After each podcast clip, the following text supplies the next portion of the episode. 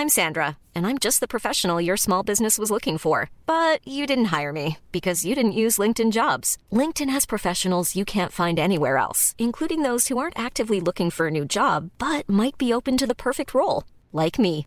In a given month, over 70% of LinkedIn users don't visit other leading job sites. So if you're not looking on LinkedIn, you'll miss out on great candidates like Sandra. Start hiring professionals like a professional. Post your free job on linkedin.com/people today.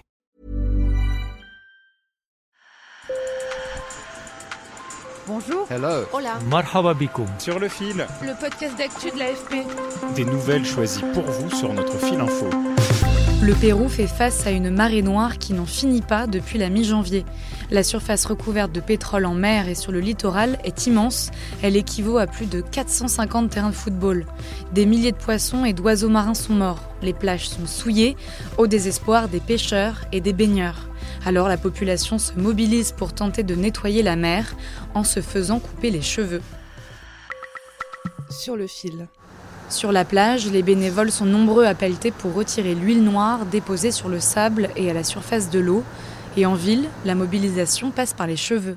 Les femmes se succèdent dans les salons de coiffure de Lima, la capitale, comme dans celui de Berenice Lazarte. On a été surpris d'apprendre que les cheveux aident à nettoyer la mer et donc à résoudre ce problème de la marée noire. Alors comme on a un salon de coiffure, on s'est dit qu'on pouvait filer un coup de main, offrir des coupes gratuites aux personnes qui veulent faire don de leurs cheveux. Un kilo de cheveux peut absorber jusqu'à 8 litres d'hydrocarbures. Mis dans des filets en forme de boudin, les cheveux deviennent des barrières naturelles et des tampons très efficaces. Une technique régulièrement utilisée en cas de marée noire depuis les années 80 aux États-Unis. Alors il faut collecter un maximum de cheveux. À l'entrée de ce salon de coiffure de Lima, on peut lire en grand J'aide mon pays. Kayla Vasquez a 18 ans, elle vient de donner une poignée de ses cheveux.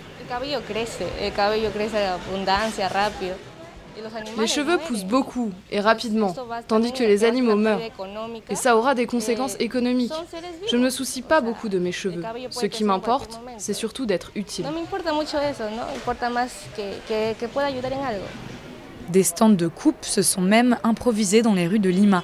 Gracie Anikama, activiste de 26 ans, collecte les dons de cheveux et de poils. Ce qui est intéressant, c'est que beaucoup de personnes viennent nous soutenir. Et même si nous ne sommes pas des toiletteurs pour animaux, les gens nous amènent leurs animaux de compagnie. Ce sont eux qui nous demandent de les tondre. Parce qu'au final, ça repousse. Mais ce qui ne revient pas, ce sont les animaux morts.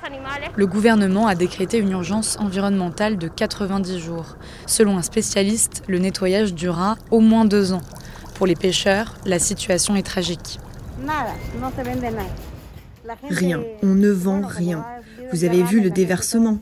Le poisson dégage surtout une odeur de pétrole. Les gens ne l'achètent pas.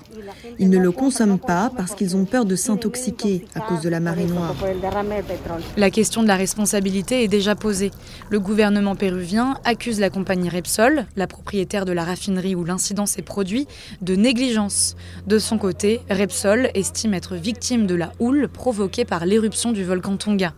Une enquête pénale est en cours, car au Pérou, un acte de pollution est passible de 4 à 5 ans de prison. Sur le fil revient lundi. Merci de nous avoir écoutés. Bon week-end